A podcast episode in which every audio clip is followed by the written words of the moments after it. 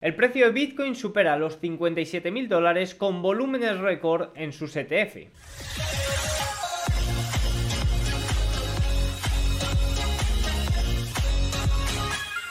Muy buenas a todos y bienvenidos un día más al canal. Hoy es martes 27 de febrero de 2024 y en este momento son las 21.30 hora española, 15.30 horario ET. El día de hoy hemos tenido datos importantes, sobre todo en eh, Japón, con datos eh, de inflación. También hemos tenido actualizaciones empresariales como la negativa de Apple al coche eléctrico, esos rumores que venían sonando desde hace 10 años, pues parece que en el día de hoy Bloomberg, según personas autorizadas, han tirado un poco eh, por la borda lo del coche eléctrico y rotan, como no, hacia la inteligencia artificial. Evidentemente, pueden imaginarse cómo ha sentado eso para el valor en el día de hoy. Luego también hay que echar un vistazo a lo que comentaba en la intro, a Bitcoin, que ha superado los 57 mil dólares con unos volúmenes masivos, eh, los mayores volúmenes desde que salieron los ETF y unos flujos de entrada también que son bastante positivos. Así que nada, todo esto y más vamos a verlo en vídeo.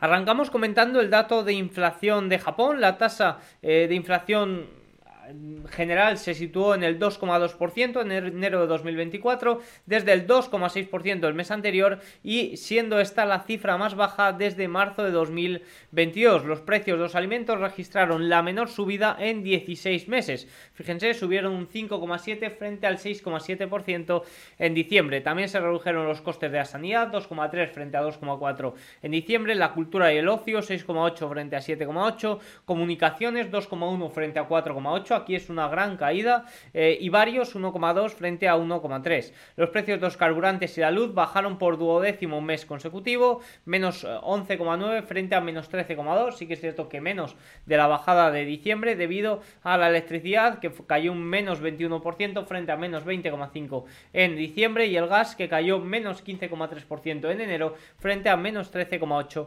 en diciembre. Si vamos a, a más datos, la inflación no varió en la vivienda, y demás, pero si nos vamos a la inflación subyacente, cayó a mínimo de 22 meses eh, y cayó al 2% con respecto al 2,3% del mes de diciembre. Sí que es cierto que se esperaba un dato incluso inferior, se esperaba un dato de 1,8%. Esto ha hecho que al, ser el dato ligeramente superior a esperado, pues hemos tenido ligeras fortalezas por parte del eh, dólar. Eh, los rendimientos sí que es cierto que no han visto mucho movimiento por parte del dólar, no, por parte de su divisa, por parte del yen. El yen, fíjense que a primera hora, pues sí que es cierto que se ha fortalecido frente al dólar, pero bueno, en este momento ven como el dólar está ahí 0,02 arriba y, parece que el yen ha ido perdiendo fuerza durante la sesión. Pero a primera hora eh, el par USD-JPY estaba cayendo, por que el yen ligeramente se ha beneficiado, se ha fortalecido. Pues como digo, quizás por esos datos ligeramente superiores a esperados. Son unos datos muy en la línea de desinflación, son unos datos que pues, ya están dentro del objetivo del Banco de Japón. Eh, ¿Algún comentario más? Eh, las posiciones cortas netas en yenes han aumentado recientemente, lo que podría convencer al Banco de Japón de que es el momento adecuado para subir los tipos. Seguimos creyendo que el Banco de Japón está preparado, eh, preparando el terreno para una salida de los tipos negativos que podría producirse ya en la próxima reunión de, marzo. Bueno, a ver, la situación de la inflación está ya más bien normalizada, por ese lado parece que no, no habría subidas de tipos, sí que es cierto que por este lado de las posiciones cortas y demás, pues podría esperarse más bien una subida de tipos. De momento no hay nada claro, veremos a ver qué ocurre y evidentemente puede haber movimientos tanto en el yen como en los rendimientos, eh, en los rendimientos de los bonos japoneses. Sí que es cierto que una subida de tipos pues fortalecería a un yen que en este momento se encuentra extremadamente debilitado. Fíjense el USD JPI en ese nivel de 150 que es un nivel de intervención. ¿Cómo suelen intervenir? Pues en otras ocasiones han intervenido vendiendo dólares. Quizás en este momento pues una subida de tipos no vendría del todo mal para salir de esos tipos negativos. Habrá que estar atentos a lo que ocurre en eh, Japón. Más cosillas del día de hoy, si nos vamos a la parte europea o a la parte alemana, en el día de hoy no han sido datos extremadamente importantes, los tendremos a partir de mañana, pero sí que es cierto que la encuesta de confianza del consumidor alemán pues nos ha dejado bastantes cosillas interesantes. La disposición de los alemanes a ahorrar ha alcanzado su nivel más alto desde junio de 2008 pero la moral de los consumidores sigue siendo baja. Eh, GFDK GFK, perdón, dijo que su encuesta prospectiva de aproximadamente 2.000 personas se mantuvo aproximadamente estable en menos 29 puntos después de que el mes de anterior se viera una caída a menos 29,6 puntos. Aunque las expectativas de ingresos aumentaron tras las subidas salariales, los compradores siguen siendo pesimistas sobre la economía alemana y su propensión a realizar grandes compras se mantuvo prácticamente invariable con respecto al mes anterior. Ya saben que la economía alemana se encuentra en recesión técnica y que lo que vamos conociendo para el primer trimestre no apunta a nada positivo. Recuerden el dato de PMI manufacturero que conocimos en el día, no sé si ha sido esta semana, la anterior creo que fue, que salieron muy por debajo de lo esperado. Se hablaba de suelo, de posible incluso recuperación en los países de eurozona y el PMI manufacturero de Alemania, la previsión cayó a menos 42, o sea, cayó a 42 cuando se esperaba un dato muy muy superior. Por tanto, eh, la situación alemana parece que no mejora. En Estados Unidos, en el día de hoy hemos tenido nuevos pedidos de bienes duraderos que ha salido, eh, ha caído un 6,1% intermensual, más de lo esperado por el mercado que esperaba una caída de solo 4,5 y disminuyó un 0,3% en eh, diciembre. Este marcó el esto marcó el declive mensual más significativo en los pedidos de bienes duraderos desde, ojo, abril de 2020, impulsado principalmente por el equipo de transporte. Fíjense los datos de transporte que son muy muy malos. Los pedidos de transporte experimentaron una disminución de 16,2% frente a menos 0,6% en diciembre, impulsados por una demanda reducida de aeronaves y piezas no defensivas, menos 58,9% frente al crecimiento de 1% en diciembre, y vehículos de motor y piezas, menos 0,4% frente al 0,2%. Los pedidos también cayeron para productos de metal fabricado frente a eh, eh, materiales preciosos y bienes de capital. Eh, esto nos lo argumenta un poco con la caída de pedidos de Boeing, eh, es, lo que, es lo que argumenta o es la empresa que argumenta estos malos o débiles datos. Excluyendo el transporte, los nuevos pedidos cayeron un 0,3% y excluyendo la defensa, los nuevos pedidos cayeron un 7,3%. Eh, los pedidos de bienes de capital no defensa, excluyendo aeronaves, un indicador ampliamente observado de los planes de gasto empresarial, aumentaron un 0,1% después de la disminución de 0,6% en diciembre. Sobre todo datos muy débiles, pero sobre todo por la parte del eh, transporte. Por tanto, esto hay que tenerlo en cuenta. Es un barómetro bastante importante a salud económica, pero sí que es cierto que el barómetro importante no ha salido tan mal. Evidentemente, la parte se ve muy distorsionado el dato general por la parte de transportes. Si nos vamos a conocer los precios de la vivienda generales de Estados Unidos, sí que es cierto que he ido comentando en las últimas sesiones datos de ventas de viviendas nuevas, datos de venta de viviendas de segunda mano, en el que ahí se da una orientación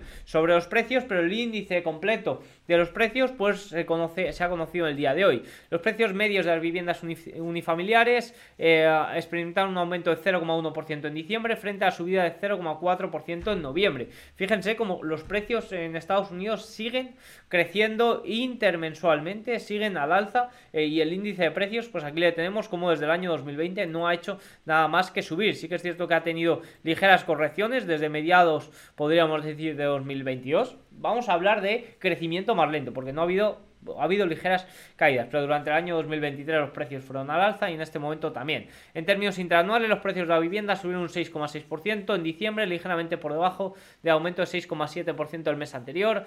En cuarto trimestre, los precios de la vivienda experimentaron una subida del 6,5% con respecto al mismo periodo del año anterior. Sí que es cierto que no me gusta mucho este indicador porque va con dos meses eh, de retraso, también el que vamos a comentar ahora, cuando los precios de venta, tanto en venta de vivienda nueva como de venta de vivienda de segunda mano, son más actuales y son del mes de enero. Hay que tener en cuenta que durante el mes de enero eh, hubo repunte de las tasas hipotecarias y ahora que estamos en febrero finalizando, las tasas hipotecarias se han llegado a situar por encima del 7%. Eh, Un aumento de las tasas hipotecarias que teóricamente debería lastrar los precios y lastrar la venta de viviendas, pues debido a la escasa oferta lo que hace es lastrar la venta de viviendas, pero la demanda sigue aumentando. Y es que buena parte de la demanda es en cash, es en efectivo, es, en, es al contado y por tanto pues a esos consumidores parece que no les afecta mucho. Un índice muy seguido de los precios de la vivienda es el famoso S&P Core Logis Case Sealer, no sé cómo se pronuncia, que mide el precio de la vivienda medio de 20 ciudades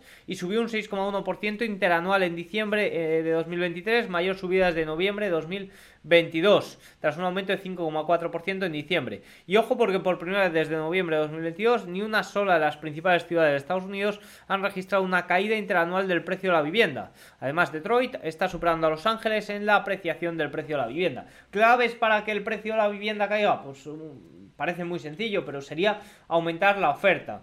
¿Cómo eh, se aumentaría la oferta? Bueno, pues eh, una caída de las tasas eh, a medida que los tipos vayan cayendo, pues evidentemente puede provocar que unas tasas hipotecarias más asequibles pueden interesar más a vendedores de vivienda de segunda mano que quieran comprar otra vivienda de segunda mano, también puede incentivar a un mayor acceso a la financiación para obras nuevas. Por tanto, un aumento de la oferta podría venir ligado a la caída de las tasas y que a la vez sirva de alivio para la caída de los precios. Parece un poco paradójico, pero sí, en este momento quizás sea inverso, quizás una bajada de las tasas puede aliviar la eh, subida de los precios que eh, no eh, cesa.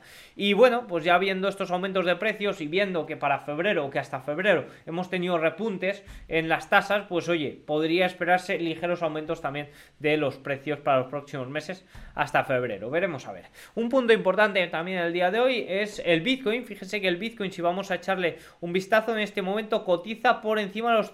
Ah, mira, justo ahora por debajo de los 57.000 puntos, pero ha estado por encima de ellos buena parte de la sesión. Fíjense, según eh, el analista senior de ETFs para Bloomberg, los nuevos 9 ETFs de Bitcoin han batido hoy, ah, batieron ayer su récord histórico de volumen con 2.400 millones de dólares. Esto supera por poco el volumen del primer día y duplica su media diaria reciente. IBIT, que es el ETF de BlackRock, se ha desbocado con, un, eh, con 1.300 millones de dólares de volumen movido, batiendo su récord en un 30%. Una auténtica locura los ETFs de Bitcoin, lo bien que están moviendo volumen. Estos volúmenes suponieron la tercera mayor entrada diaria de ETFs de Bitcoin. Solo ha habido un día de salidas en los últimos 21 eh, sesiones, en los últimos 21 días. También Bitcoin Archive nos dice, los ETFs de Bitcoin han alcanzado a los están alcanzando a los ETFs de oro en activos. Actualmente son 40.700 millones para Bitcoin y 92 mil millones para oro, después de solo 31 días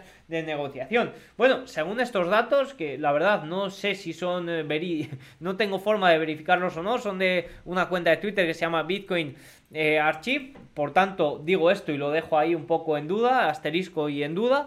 Pero bueno, pues viendo esto, la verdad que la tendencia de los de, Bitcoin es bastante, bastante positiva. Y con respecto a la dudosidad de estos datos, también pongo este típico gráfico que se hacía famoso las últimas semanas, que mostraba cómo eh, estaba saliendo flujos de oro y viéndose entradas en Bitcoin. ¿Puede que alguien haya cambiado sus oro por, por Bitcoin? Es probable, puede que haya salido de su ETF de oro para entrar a su ETF de Bitcoin, pero no me parecen inversamente correlacionados. Es decir, no creo que esto se vaya a, prolongar en el tiempo. De hecho, no pienso ni siquiera que las ventas en oro sea para hacer compras en, Bitcoin en este momento. Quizás en un futuro, en 20 años, eh, se equipara y, el Bitcoin actúa también como, como, una reserva de valor, al igual que, que, es el oro. Pero en este momento sí que es cierto que veo mayor correlación en el Bitcoin incluso con eh, activos de, riesgo. Por tanto, esto es, eh, mi opinión y esto es algo que, tengo en cuenta. También sí que es cierto eh, que la correlación eh, en este punto que parece muy concreta, pues muy poco tiempo y bueno, pues sí que es cierto que se puede medir a futuro si hay correlación inversa entre oro y Bitcoin. De hecho, si tengo que apostar por algo, apostaría que la correlación a futuro de flujos tanto en oro como en Bitcoin van a ir muy ligados. Si ambos, eh, el oro ya lo es y el Bitcoin cada vez va a tender más a ello, a convertirse en activo, reserva de valor, pues eh, puede que vayan muy ligados eh, las correlaciones de, de, flujos, ¿no?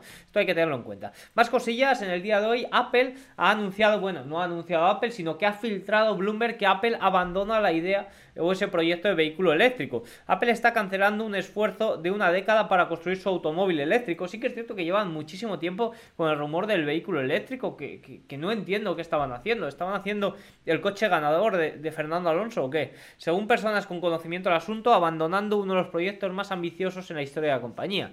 Apple hizo la revelación internamente el martes, sorprendiendo a los casi 2.000 empleados que trabajaban en el proyecto. La decisión fue compartida por el director de operaciones y un, un vicepresidente de cargo del esfuerzo, según personas. Las dos ejecuciones, los dos ejecutivos informaron a los empleados que el proyecto comenzará, comenzará a desmantelarse y que muchos empleados del equipo que trabaja en el automóvil, conocido como Grupo de Proyectos Especiales, serán transferidos a la División de Inteligencia Artificial. Eh, estos empleados se enfocarán en proyectos de inteligencia artificial generativa, una prioridad cada vez más importante para la empresa. Pueden imaginarse lo que ha hecho el valor tras esta filtración por parte de Bloomberg. Fíjense, nos vamos a al valor de, Apple y vemos como estaba en negativo y ha llegado a subir más de un 1%. Incluso, la verdad que es un timing exacto, eh, es un timing perfecto. Sales de una industria que en este momento está en horas flacas, como es eh, los vehículos eléctricos, y entras a una industria o fomentas una industria que está con un impulso en estos momentos eh, bestial, como es la inteligencia artificial. Timing, el timing parece, parece exacto, la verdad.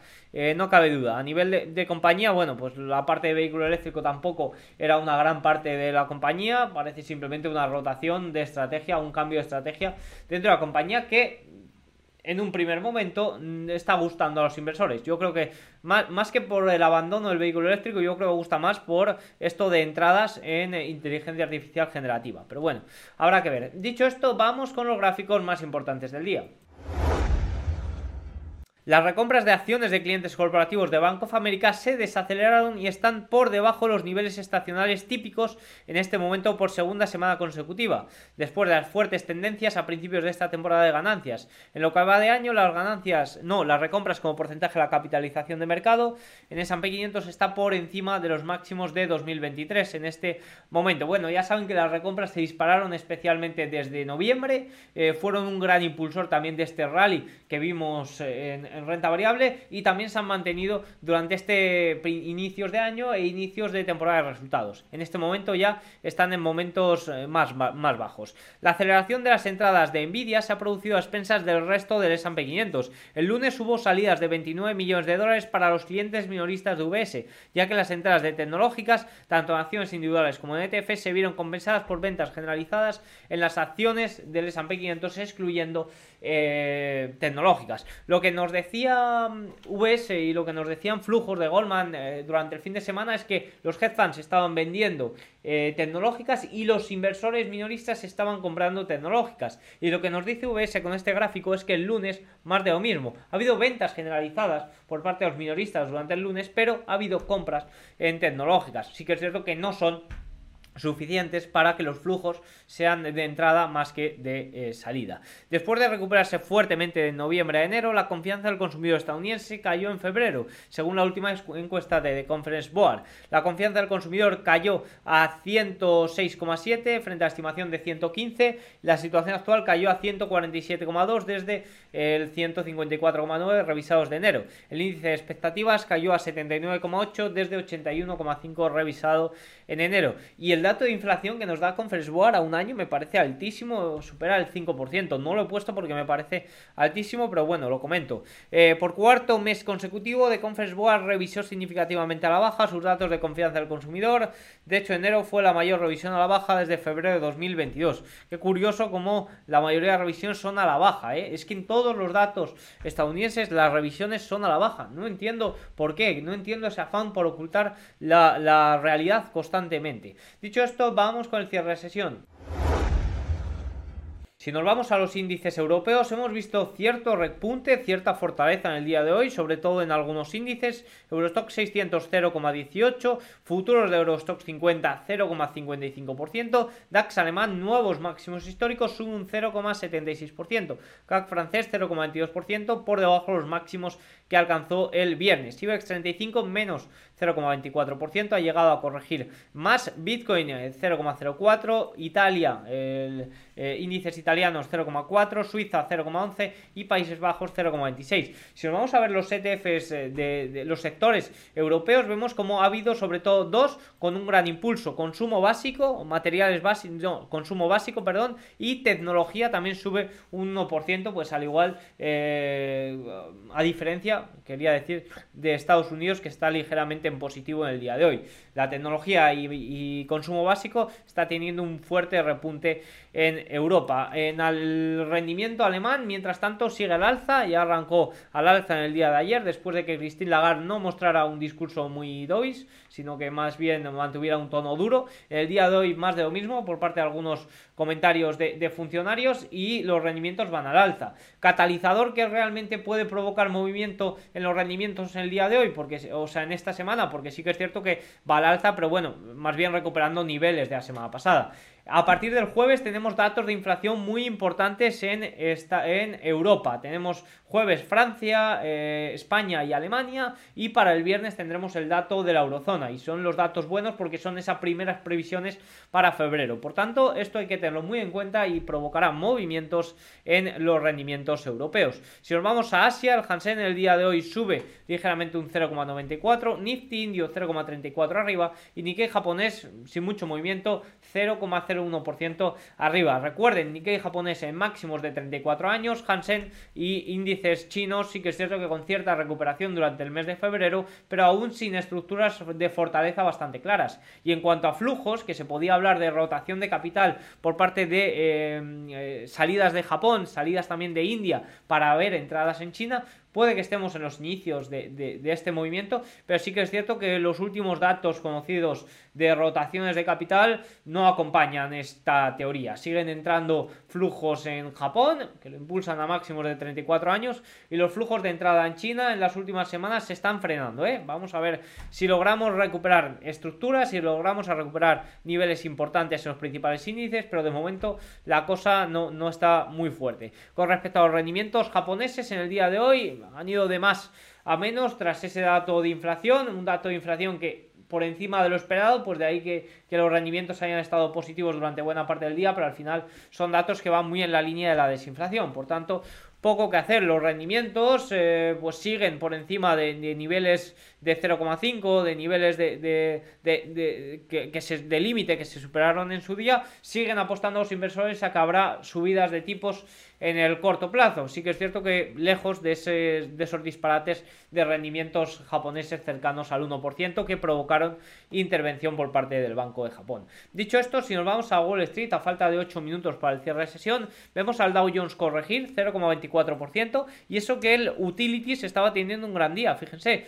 el sector Utilities está teniendo un gran día, pero energía, industrial, tecnología y defensivo y real estate sí que es cierto que están teniendo bastantes, bastantes debilidades. Eh, si nos vamos a ver más, S&P 500 ligeramente positivo, 0,16%, sin mucho movimiento. Parece que el movimiento importante vendrá o los movimientos importantes vendrán de cara a lo que resta de semana, que sí que es cierto que tenemos datos más, más importantes. Equiponderado 0,39%, Nasdaq 100 eh, en este momento 0,18% y ojo, Russell 2000 que sube un 1,41%. ¿Dónde hay que poner el foco desde mi punto de vista? Pues tanto en S&P 500 equiponderado, que es donde deberíamos de ver mejoras, como estamos teniendo hoy, más que el índice, y evidentemente el Russell 2000. Lo vengo comentando durante muchas semanas. Vamos a ver cómo salen los datos de esta semana, porque pueden ser catalizadores o no para el movimiento del Russell 2000 y de las pequeñas compañías. Se mueven o las pequeñas compañías están mucho más ligadas a los movimientos en la narrativa de bajada de tipos. En este momento eh, se está descontando los swaps de la Reserva Federal están descontando 75 puntos básicos de bajada durante el año 2024. Fíjense aquí como CME Group pues estima un punto 100 puntos básicos de bajada. Entonces son eh, perspectivas mucho más moderadas de lo que se esperaba a inicios de año, que eran 7, 8 bajadas de tipos y, unos movimientos a la baja de, casi 200 puntos básicos. Por tanto, estamos ya en una situación mucho más moderada. En caso de que haya datos de inflación por debajo de lo esperado, pues oye, sí que es cierto que podría, mm, se podrían ver ligeros aumentos de probabilidades. Para marzo descarto totalmente que haya bajada de tipos, a no ser que haya una sorpresa eh, mayúscula, pero sí que es cierto que podríamos ver ligeros aumentos de probabilidades de tipos si los datos de, Producto Interior Bruto y los datos de inflación que conoceremos esta semana, de, de PCE, de inflación por el lado del consumo personal, pues salen inferiores a lo esperado. ¿Qué ocurre? Pues que el dato de IPC de esta semana, de este mes y de IPP fueron superiores a lo esperado y no solo por la parte del shelter, que tiene mucho peso y ya lo he comentado en varias ocasiones, sino también por la parte de los servicios. Eh, el PC subyacente tiene un gran peso la parte de la salud, que también fue algo que se aceleró en el IPC. Por tanto, por ahí, pues ya saben que se estima un dato de 0,41% de crecimiento intermensual, que es algo bastante elevado. Sería el mayor aumento intermensual del último año y dejaría el dato eh, a seis meses anualizado por encima del 2%, por encima del objetivo. Si sale dato inferior a eso, pues sí que es cierto que podríamos ver movimientos aquí, podríamos ver también incluso pues algún impulso a mayores, un gran catalizador para compañías pequeñas, compañías del Russell 2000. En caso contrario, en caso de que los datos sigan siendo superiores a lo esperado, pues ahí el riesgo de inflación de segunda ola aumentaría y no sería para nada positivo ni para el Russell 2000 ni para el Nasdaq y el resto de compañías. De hecho, eso puede ser lo que lastre a compañías de los siete magníficos a que corrijan, eh, ya que no tienen ahora catalizador de resultados empresariales que ha funcionado también las últimas semanas. Por tanto, esto hay que tenerlo en cuenta. Por echar un vistazo a los siete magníficos, pues en el día de hoy Tesla vemos cómo ha ido de más a menos, ha cerrado ya prácticamente este gap que mencionábamos en los últimos días. Apple ya hemos visto cómo ha ido de menos a más, Red to Green tras ese anuncio del coche eléctrico, Microsoft sin mucho movimiento, Nvidia tampoco sin mucho movimiento, Amazon ligeramente abajo, Google recupera parte del terreno perdido ayer, ayer caía más de un 4% después de que eh, hubiera pausas en Gemini, que tuviera problemas con la IA generativa y al final eh, con la inteligencia artificial y al final eso genera incertidumbre, genera miedo a los inversores porque dice, oye, quizás no se está adaptando también como Microsoft a este tema de la inteligencia artificial, que en este momento está tan eh, en el punto de mira. Meta 0,99% arriba en el día de hoy. Por tanto, pues como digo, al igual que los datos de inflación eh, unos datos de inflación por debajo de lo esperado, no pienso que puedan ser un catalizador muy fuerte para los siete magníficos, que ya han tenido un movimiento bastante fuerte durante el año, y sí que pienso que puede ser para eh, sí, que, que, puede ser un catalizador para que las pequeñas compañías acompañen a este movimiento alcista de las grandes. Sí que es cierto que movimientos o datos de inflación por encima de lo esperado podrían provocar movimientos y correcciones, como he dicho antes, en estas compañías. Si nos vamos de nuevo al tablero, vemos como rendimientos americanos en el día de hoy ligeramente al alza, un poco el sentimiento global de, los bonos en el día de hoy ha sido a la baja, de ahí ese rendimiento al alza, pero sin mucho movimiento, como digo, a la espera de datos importantes. VIX 13,46 en el día de hoy, por debajo de 14. West Texas sube de nuevo 1,29%, sigue habiendo ruido en torno al tema geopolítico, eso eh, impulsa al eh, petróleo. El oro, de nuevo, un día sin mucho movimiento, 0,05 y Bitcoin, ya hemos hablado de ello, sube por de encima de los 57 mil dólares, aunque en este momento se encuentra ligeramente por debajo. El TLT, bueno, pues de nuevo abajo, ya mencionaba ayer que haría falta un gran catalizador para tener ese impulso alcista, podría venir por el lado de la inflación esta semana, veremos a ver, pero oye, no hay que descartar que se pierdan los 92-93 si existe un riesgo de segunda ola. ¿Qué es un soporte importante? Es un soporte importante. ¿Qué es un punto interesante para cargar de cara al medio plazo, ya que los rendimientos eh, de una forma u otra van a deber o tienen que caer, y más teniendo en cuenta elecciones y siempre y cuando no haya un, un rebote de la inflación muy muy fuerte, pues también, pero bueno, en este momento la incertidumbre es bastante, bastante elevada. Hoy, fíjense cómo la curva de tipos pues eh, desinvierte ligeramente, estamos viendo caídas en rendimiento eh, en el tramo corto de los rendimientos y estamos viendo subidas en el tramo largo. En el día de hoy ha habido una subasta a 7 años, que es lo que más influye. Sí que es cierto que se ha colocado medianamente bien y los datos han sido medianamente buenos, a diferencia de los malos datos de las subastas de eh, la semana pasada. Sí que es cierto que, como ya saben, las emisiones de deuda van a ir a más, eso evidentemente es un hándicap para el precio de los bonos y eh, puede impulsar a los rendimientos al alza o es un eh, impulso de los rendimientos al alza. Más difícil que caigan o que tenga un sesgo siempre al alza. Por tanto, eso hay que tenerlo en cuenta. Con respecto al dólar, sin mucho movimiento en el día de hoy tampoco, tampoco mucho movimiento en el resto de divisas, el yen eso que se fortalecía ligeramente a primera hora, pero poco más. Así que nada, dicho esto, vamos a echar un vistazo a lo que tenemos para mañana, que tenemos puntos importantes, confianza del consumidor en la eurozona y tendremos datos de Producto Interior Bruto, la segunda lectura estadounidense, esto evidentemente va a mover mucho el mercado. La última lectura, la primera lectura del cuarto trimestre fue de 3,3%. Vamos a ver cómo es la situación del consumidor, cómo evoluciona también la parte gubernamental. Eh, en las últimas eh, lecturas de los últimos productos interior brutos, los anteriores trimestres, pues sí que es cierto que conforme evolucionaba el dato veíamos aumentar la parte gubernamental y veíamos de crecer ligeramente aparte de consumo, eh, de consumo personal, que es una pata evidentemente muy importante. Luego también tendremos comentarios por parte de Williams, eh, vicepresidente de la Reserva Federal. Mañana ya empiezan, como ven, los datos realmente importantes. Irán a más para el jueves y el viernes serán las claves para esta semana. Hoy, pues ven, como ven, un día sin mucho dato importante, sin mucho movimiento, pero preparados para lo que viene esta semana. Espero que os haya gustado mucho este vídeo, tienen todos los datos, eh, si es así, hacérmelo saber con un like, un comentario y nos vemos mañana. Chao.